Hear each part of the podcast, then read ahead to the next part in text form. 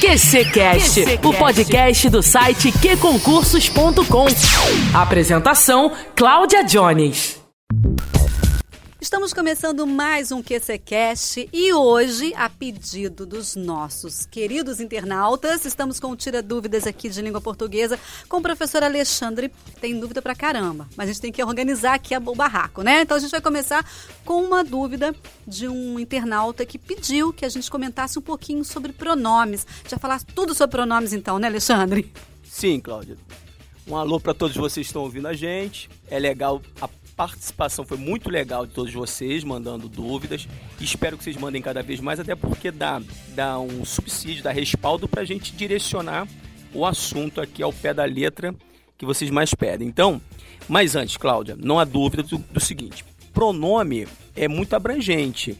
Então, é legal a gente direcionar, direcionar principalmente para dúvidas do nosso cotidiano, para dúvidas que aparecem em prova. E eu acho muito legal começar baseado no que a gente viu de dúvida, o assunto colocação pronominal, que tem a ver com a sintaxe e não a morfologia do pronome, a sintaxe, e é legal para o nosso cotidiano, para fala, para escrita, para resolução de questões de prova.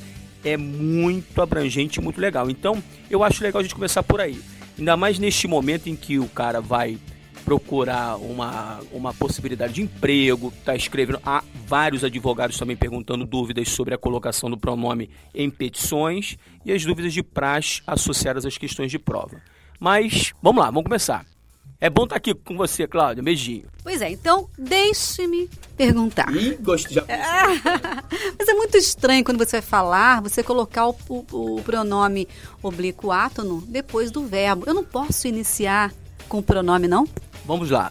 Antes, deixe-me explicar o seguinte: o que é o pronome oblíquo átono? É um conjunto de pronomes, né? E são estes aqui, ó: o me, o te, o se, o nos, vos, o a, os as, quando pronomes, o lhe e o leis. Então, esta listinha é chamada de pronome oblíquo átono, é o POA. Este pronome oblíquo átono, pela ordem gramatical, né, ao pé da letra pela gramática normativa, não pode iniciar a oração. Agora, Cláudia, não há dúvida do seguinte: se você, no cotidiano, como num bate-papo entre você e mim aqui, batendo papo no nosso dia a dia, a gente descer, tomar um chopinho, não há dúvida que eu não vou ficar lá, me dê, me dê, melhor, dê-me, melhor, dê-me um chopp. Eu vou falar, me dá, me olha, coisas desse tipo. Mas só que haverá situações em que você vai ter de usar uma linguagem mais bem elaborada. Por exemplo, na hora de você estar numa entrevista de trabalho, na hora em que você estiver fazendo uma palestra, na hora que você está usando essa voz linda que você tem numa numa num comercial ou numa campanha, numa campanha de algum político e tudo que você faz. Então é lógico que nesta situação você vai evitar o uso do pronome oblíquo átono no início da oração. Então, em vez de você falar me dê, você vai falar dê-me, por favor, atenção. Mas é isso na fala. Agora, quanto à escrita, não há dúvida. Temos de evitá-la e não só evitar pela uma questão de erro gramatical, mas também para não gerar nenhum tipo de preconceito a partir do que você escreve, um preconceito que poderia vir sobre a sua pessoa. Acho que é por aí. Agora, eu, por exemplo, me confundo muito quando usar o o, quando usar o ler, servem para as mesmas pessoas. Tem aquele lance assim, ah, o ler você usa quando é, é um verbo é, indireto, seria isso? É, mais ou menos por aí. E essa dúvida é a dúvida normalmente é, do nosso cotidiano. Mais uma vez, em se tratando de fala, são erros, né? são desvios possíveis, sem problema algum, mas na hora de escrever, o cuidado ele tende a ocorrer. E principalmente na hora de você estar fazendo um texto, aquele texto exigido chamado padrão, a chamada norma culta. Mas vamos voltar. Você usa o, a, os, as o lhe e o leis para as mesmas pessoas. A diferença é se o papel daquele termo que vai estar sendo substituído vai ser um papel de um tal complemento direto, já vou falar sobre isso, e um complemento indireto. O que, que é isso? Quando, por exemplo, você obedece ao pai, esse ao pai é o chamado objeto indireto. Por quê? Porque ele é introduzido pela preposição a, ao pai. Este objeto indireto, quando substituído pelo pronome oblíquo átono, ele vai ser substituído pelo lhe. Agora, se você encontrou, repare a diferença, o, o, o pai, ele não apareceu, o pai não apareceu com a preposição. É o, é o artigo, é direto. Então, já que é direto, é o objeto direto, substituído aqui pelo o. Então, vamos recapitular. Se o complemento substituído pelo pronome oblíquo, ele é direto, sem preposição, você vai usar o, a, os, as. E se é indireto, introduzido pela preposição, o lhe e o leis. Portanto, essa história de eu lhe amo não pode. Por quê? Porque amar é transitivo direto, você ama alguém. Então, na verdade, eu lhe amo não. Eu o amo ou a amo, vai depender aí do gênero e do número a quem você se refere. Agora, isso tem sido cobrado muito intensamente nas provas e as provas têm, têm, têm sido capciosas nessas questões, não? A dificuldade na fala e na escrita, ela existe, é uma questão principalmente até de treino e ouvido, mas na hora que você vai fazer questão de prova, cujo caráter é eliminatório, aí muda um pouquinho. Por exemplo, hoje mesmo estava aqui gravando uma questão muito legal aqui no Questões de Concursos, e essa questão envolvia a colocação do pronome oblíquo dentro de uma locução verbal. Por exemplo, eu posso falar vou-lhe falar ou vou falar-lhe, ou lhe vou falar, essa é a dúvida da questão. Então é lógico que este momento, colocação pronominal, dentro de locuções verbais, é o momento chave para questões de prova. E aqui o conselho do amigo que fala para vocês. Por favor, deem uma olhadinha nisso nas gramáticas que vocês têm em casa. Colocação pronominal do pronome oblíquo átono dentro das locuções verbais, porque é ali onde há normalmente problemas quanto a colocação do pronome oblíquo depois do particípio, isso é possível? Não é possível? Na hora que eu coloco uma locução verbal, vou falar, será que eu posso botar o pronome oblíquo átono no meio dessa locução verbal? Vou lhe falar? E se eu colocar o não na frente, eu posso ainda manter não vou lhe falar? E se eu jogasse para depois do verbo principal, que é o falar, vou falar-lhe? Isso estaria correto? Então são dúvidas que gerariam para a gente aqui, Cláudia, 30, 40 minutos, 50 minutos de conversa. Eu prefiro direcionar quem nos ouve a, a, uma, a uma pesquisa mais aprofundada dentro das gramáticas. E dentro do possível, as dúvidas haverá, né? E vocês vão mandar para a gente e a gente vai tirar aqui, uma por uma, passo a passo. Mas é uma sacanagem, porque eu estava esperando você falar, eu vou, vou, colocar onde essa porcaria desse lê do O, do A. Mas enfim, vamos apurar.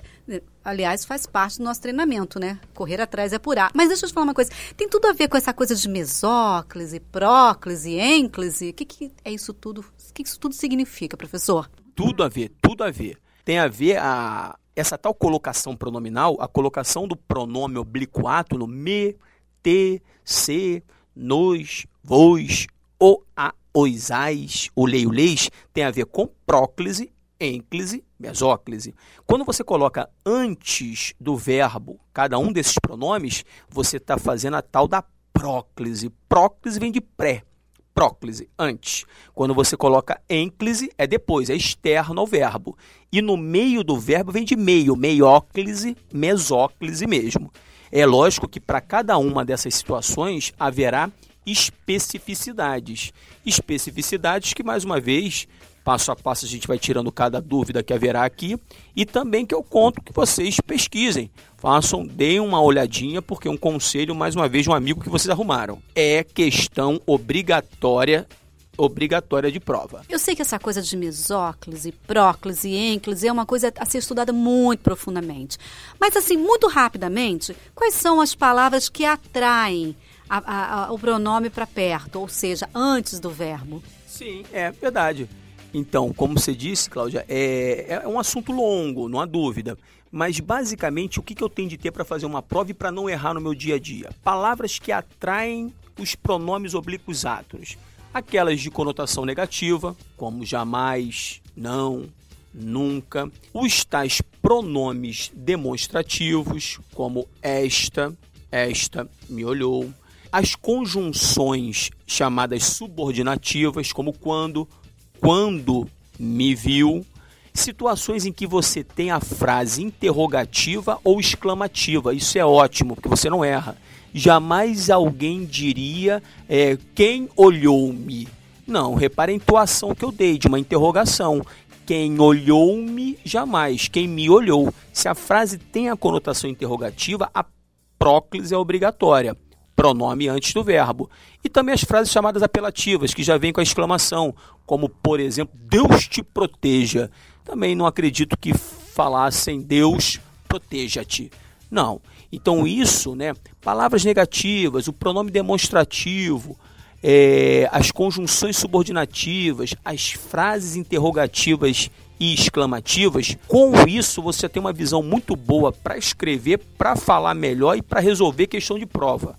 E o resto é aprofundamento, não há dúvida. É parar, estudar, é aquele conhecimento chamado enciclopédico mesmo. Tem de sentar e estudar, dá uma olhadinha nisso. Tá, mas para perturbar um pouquinho mais, perguntar-lhe-ei sobre essa tal da mesóclise. Ninguém fala assim, né, professor? Caiu em desuso. Caiu em desuso. Não é uma linguagem hoje do nosso dia a dia. Numa redação, eu hoje afirmo evite. Por quê? Numa redação, quando você usa uma mesóclise, você não está sendo objetivo, direto e claro. Então, dependendo da banca e da visão do examinador, você vai estar cometendo preciosismo. Então, evite uma mesóclise. Evite uma mesóclise também ao redigir, principalmente o recadinho que você vai deixar na geladeira para alguém em casa, né? Apresentar TEI o resultado, certamente o cara não vai entender, ou, ou é, fala pouco e bem, só assim, terteão por alguém. Alguém vai acabar te perguntando quem é esse tal de terteão. Então, evite a mesóclise para ser claro, direto e objetivo, até porque estamos na era da informação, informação esta, objetiva, clara e direta. Mesóclise, Pra quê? Bom, então a gente não pode se alongar muito, senão virar aula. E a ideia não é essa virar aula, né, gente? Agora, o que você pode fazer? filtra lá em questões o que você quer, pronomes. E aí você vai resolver as questões e vai com certeza assistir aos vídeos, né, às explicações do professor Alexandre ou professor Arenildo, né, sobre esses casos aí, tá bom? A gente volta então na próxima semana, né? Voltamos. Já tô ansioso, principalmente para as dúvidas que virão e que chegarão ao questões de concurso. Aí fico aqui à disposição para a gente bater esse papo. Como você disse, desculpem-me vocês, como a Cláudia disse, não é uma aula, é um bate-papo, é uma resenha. Uma resenha a partir das dúvidas que normalmente ocorrem. Então, por favor, mande, mande as dúvidas. E outra, assista aos vídeos. Assistindo aos vídeos, você acaba aprofundando o bate-papo, né? O nosso bate-papo, a nossa resenha aqui. Tá legal? Fiquem com Deus. Um beijo, um abraço a todos vocês. Valeu, até a próxima. Tchau.